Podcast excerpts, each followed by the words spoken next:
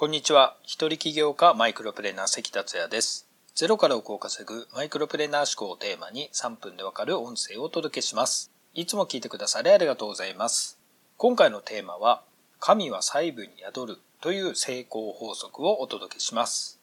大きな夢を実現している成功者たちのあなたの印象はどのようなものでしょうか大胆な行動だったり、派手な生活だったり、大きな発言だったり、などの印象を持っている人も多いのではないでしょうか。メディアの影響によってそういった印象ってありますよね。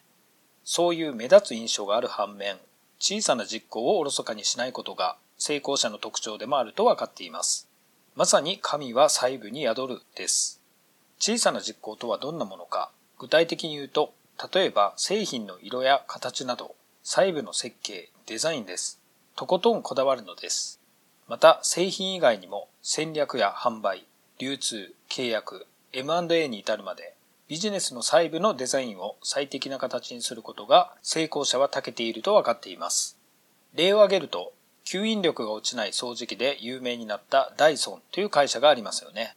ダイソンの創業者、ジェームス・ダイソンはこれまでにないデザインの掃除機をデザインしただけではなかったのです。ダイソンは価格や販売戦略もこだわり抜いたのです。それが従来の掃除機のイメージからスタイリッシュなハイテク製品へと一新させ大成功した要因です。掃除機としては大変高価でしたが、僕も思わずダイソンの掃除機を買いましたね。業界を一新させるまではないにしても、小さなデザイン変更だけで成功者になった人物もいます。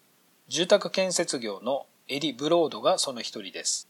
ブロードはそれまで当たり前だった石炭の貯蔵庫で使われていた地下室を省き、建設コストを大幅に削減しました。